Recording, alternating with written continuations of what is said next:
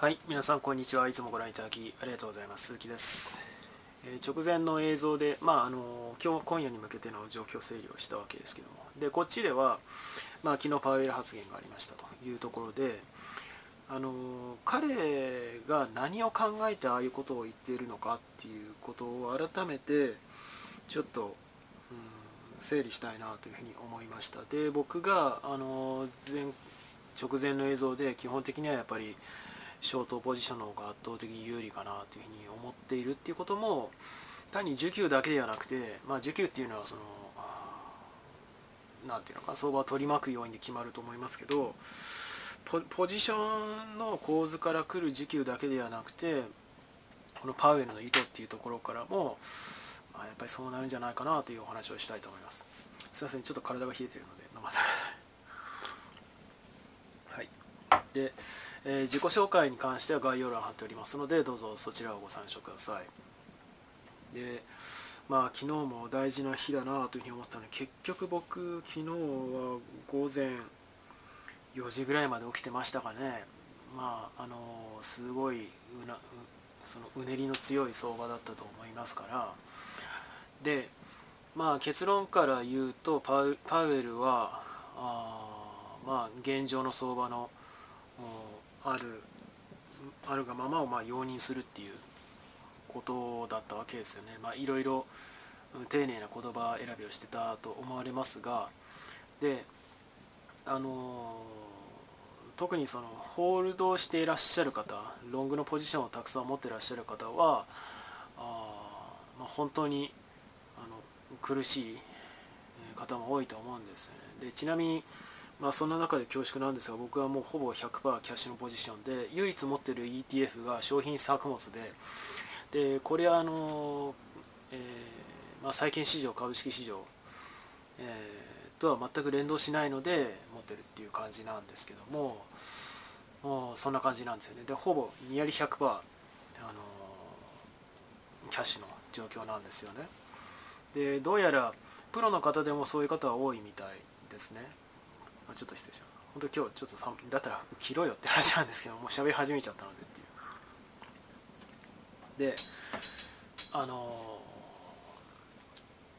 そもそもの話になっちゃうんですけど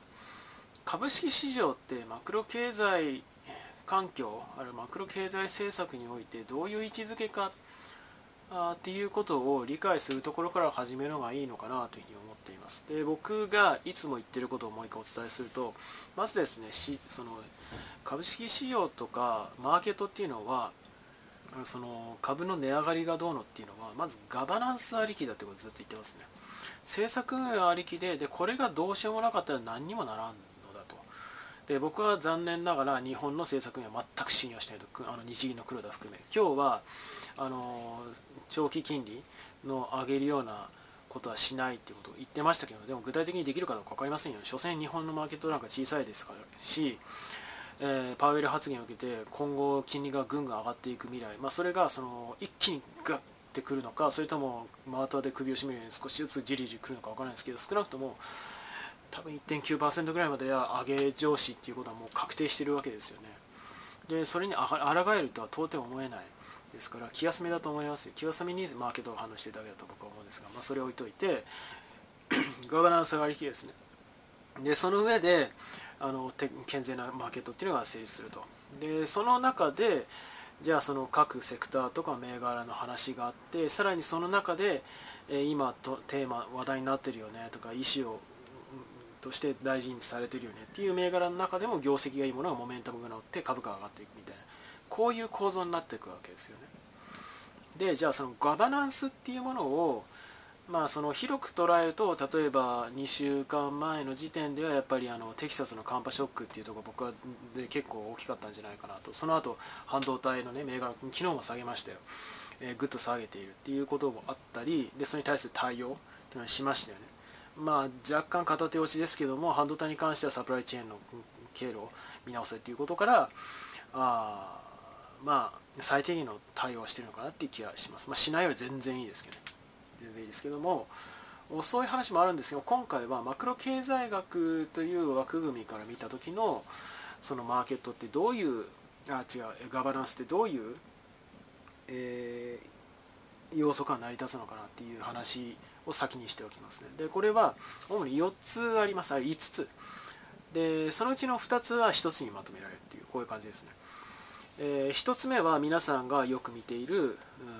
株式市場。でもこれはマクロ経済学の中では広く株式市場も含めて債券市場という捉え方をします。債券市場なんですよ。でこれが1つ目。で2つ目は労働市場ですね。雇用とか失業率の改善とかこういう話をする。あ賃金の話をするですね。これが2つ目労働市場です。で3つ目は財サービス市場です。これはあの物品とかサービスの売買っ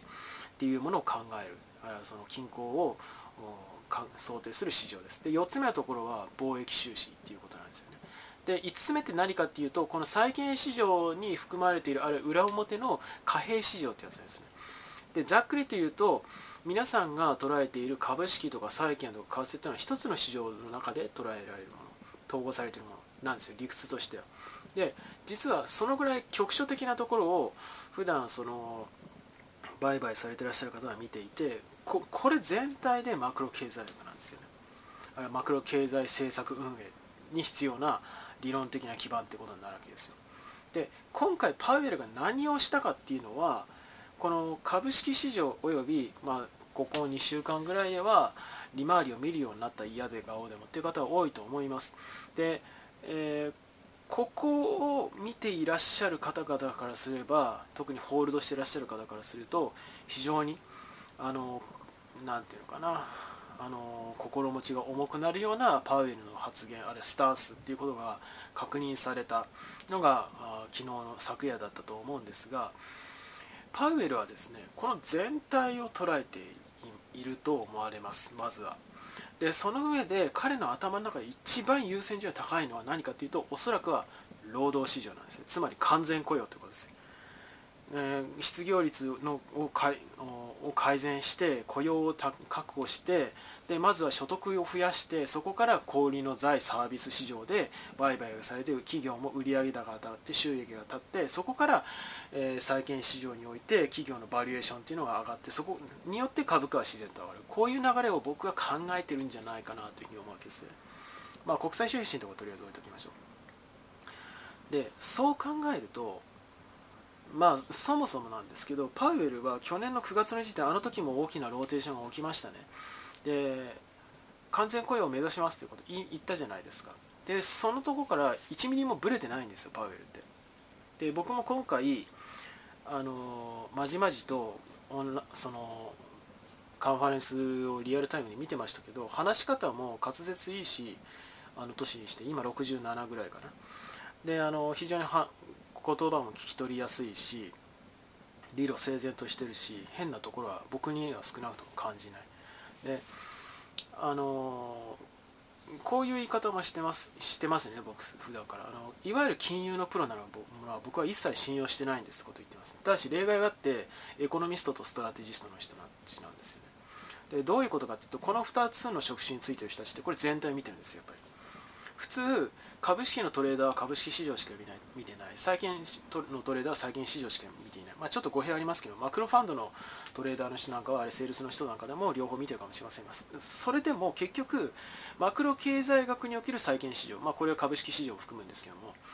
えー、しか見てないってことなんですよ。でもエコノミストとかストラテジストって言われてる人たちっていうのは基本的にはこの今もう一回言いますけど債券市場に加えて、えー労働市場財サービス市場そして貿易収支これ全部見てるっていうことなんですよね。で当然ながら経済活動っていうのは投資活動だけで成立してるわけではありません。消費も貯蓄も大事ですしで設備投資も大事です。で個人の投資も大事です、えー、で全部からなっているのは一国の経済活動なわけですね。で今アメリカが置かれている状況っていうのはパウエルとしては目標を掲げてこれは長年のね所得格差っていうものに対して歯止めをかけるっていうところから見ても、えー、積年の目標である完全雇用っていうものをもう何よりも優先するんだっていう僕は強い意志を感じました。ではその言葉尻では穏やかですし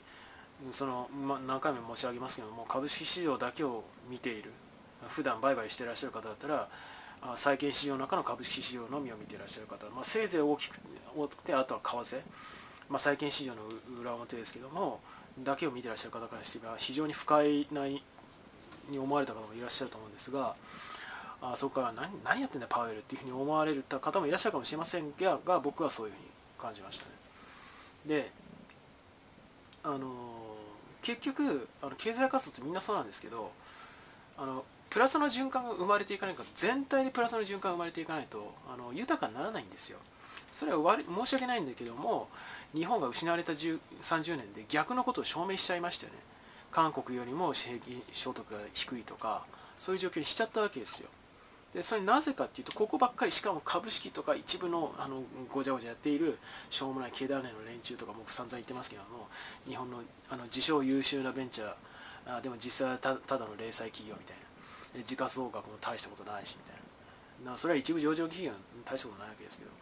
そういう人たちがぐちゃぐちゃやってでこっちのところをもう全部おろそかにしてむちゃくちゃなことをやってると、まあ、貿易収支はあの外需産業は重視してるでしょうけど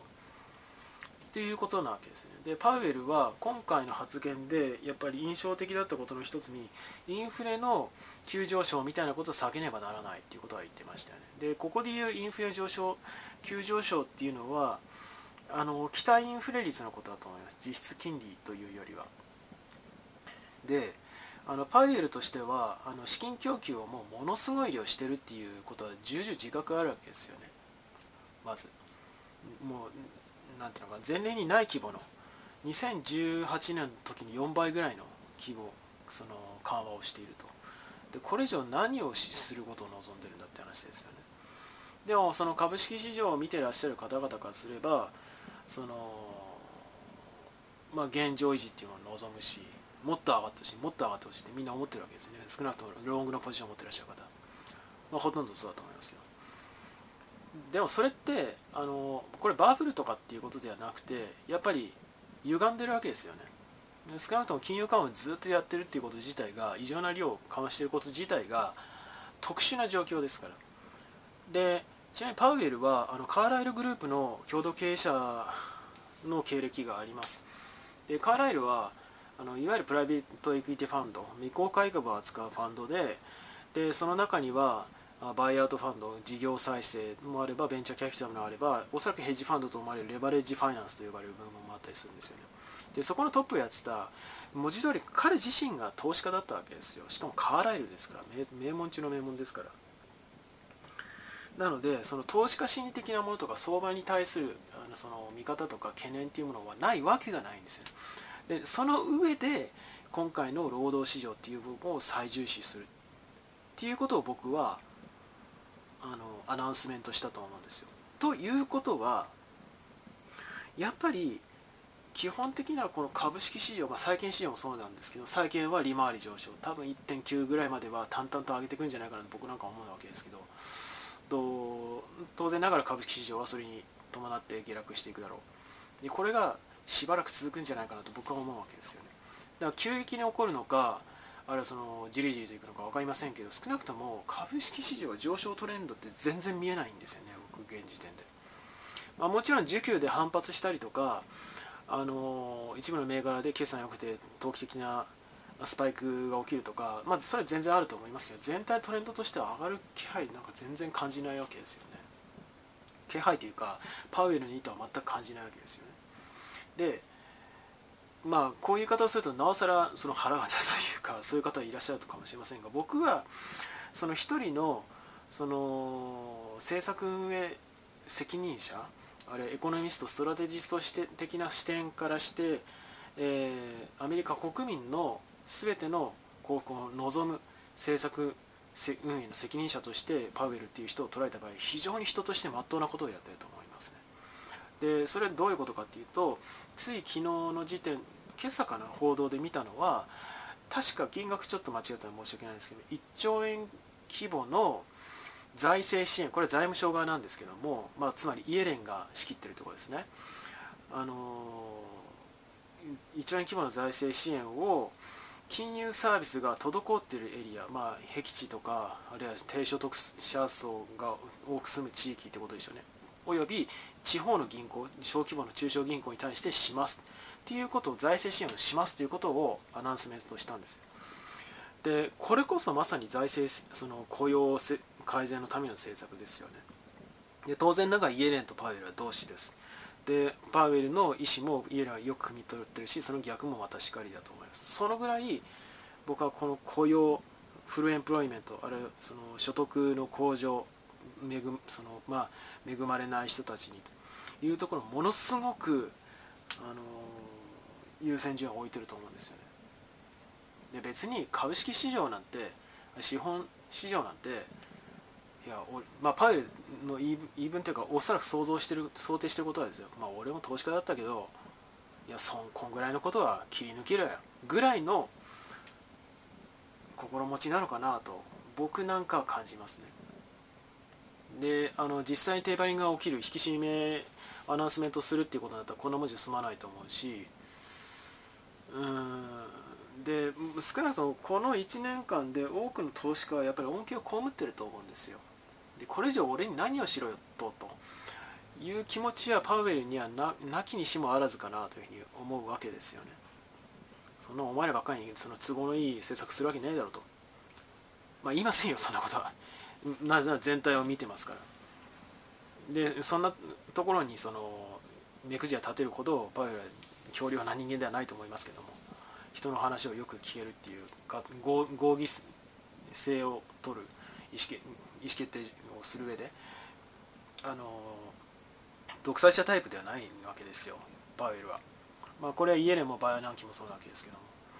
というところから考えると非常に資料深い判断を今はしてるのかなと。でまあ多少株価が下がろうがそのアメリカ経済が世界経済の中心であることは変わりなくお金は流れ入ってくるでしょうしじゃあ皆さんもねじゃあパウエルがあこんだけ引き締めするって言った時にじゃあ日本市場にじゃあお金を入れ直すかって多分しないと思うんですよ僕は全くする気にならないですけど分かってらっしゃる方であればあるほどそうだと思うんですまあ強いて言うならば他の新興市場なんかはあるかもしれませんが、まあ、日本はねえかなというふうに思うんですよね僕は。ということを考えると、うん、まあそう総じて言えることはパウエルは、まあ、最後繰り返しますが、まあ、優先順位としてはですよ、えー、債券市場株式市場含むあるいは為替も含む債券市場マクロ経済学における言葉です。債券市場、えー、労働市場財サービス市場貿易収支というふうにあった場合にまずは雇用フルエンプロイメントを達成する。そのために、えー、労働市場の改善というのを最優先する。均衡というのを最優先すると。望ましい均衡の達成を最優先すると。その後で所得が拡大したならば小売のところでも売上なり利益っていうのは立ってその結果企業のバリエーションが上がるだろうと。そのけその間で企業がなすべきことっていうのはとにかく頑張りなさいと。であの我々としてはあ労働の改善をすることで所得を増やしてで需要を増やすことをしますからと。でその結果最終的に企業のバリエーションが上がれば投資家は、まあ、キャピタルゲインを狙える。ようなことになるかもしれないしでそもそももうすでに上がってるでしょと。そういうような心持ちでパウエルの頭の中は描かれているのかなと。でそして僕はそれは人としてまっとうだと思うんですよねやっぱり。でそういうところを考えるとやっぱりその以降まあその楽観されてらっしゃる方なんかは、まあ、まあそのうち上がるだろうぐらいに思ってらっしゃる方もいらっしゃると思うんですが上がるまでにもまだまだまず利回りが上がることが先でで僕は1.9%ぐらい全然あるかなというふうに思うんですがそこまではゴリゴリ下げていくんじゃないかなっていういや実際になると言いませんよ。言いませんけどそのぐらいの想定をしておいてしばらくはいいのかなと、えー、そんなふうに思っています。で、えー、これがこのマクロ経済学という側面で側面で切り口で切ったガバナンスの話です。最後もう一回言いますけども債券市場労働市場財サービス市場貿易収支。でこのガバナンスっていうものがあって、えー、さらにマーケット全体まあ株式市場だったら株式市場とまあ債券為替あれ最近ちょっとずつ成熟し始めている暗号通貨っていうマーケットがありますでその中でさらに株式市場の中でも特定のセクター特定の企業っていうものがあ伸びというのが見られバリエーションの変化が見られでその中でもさらにモメンタムが乗ってるこういう意思に取り組んでいるこういう業績、えー、あるいはそのブレイクスルーが起きたブロックバスター出しましたあるその破壊的イノベーション起きましたっていう時にモメンタム乗って伸びるってこういうすっごい局所的な論理でその株式投資っていうものはキャピタルゲインを狙っていくわけですね。でそう考えるとその全体の中でものすごく小さいプロセスを踏んでいるわけで、えー、まあ、一国の経済成長っていうスケールからすれば、えー、時と場合によってはこのこのプロセスっていうのは吹けば飛ぶようなものですしあんまりピッキングとか要するに銘柄選択とか極端な思い入れなんかをしてるともうすでに結構食らってらっしゃる方をそのロングので持ってらっしゃる方多いと思うんですが、まあ、そもそも前回の映像でも申し上げたんですがあまあ状況を見誤ることになるあるいはその昨日の時点のマージンコール連発してましたけどもさらに来るっていうでホールドしている間に資金も目減りすると思いますし資産も。まあ、もちろんそのリバウンドしていずれは上昇局面来ると思うんですけどもしかしたら今日いきなり反発するかもしれないっていうのは、まあ、可能性はあるわけですけどただもうどんどん苦しくなっていくっていう、まあ、僕だったらあことを考えると局面がおそらく必ず来るだろうなってことを考えると利回り1.10年利回り、えー、10ヤノートですね、えー、10ヤのトレジャーインノートです。TN です、えー、の利回りが1.9っていう水準が来るんじゃないかなってことを踏まえると慎重に、うん、ポジション管理した方がいいのかなというようには思っています。まあいずれにせよ自分の立ち位置見失いたくないなというように思いますね。では最後になりますがよろしければチャンネル登録及び高評価の方をお願いできれば幸いです。では今回この辺で。バイバイ。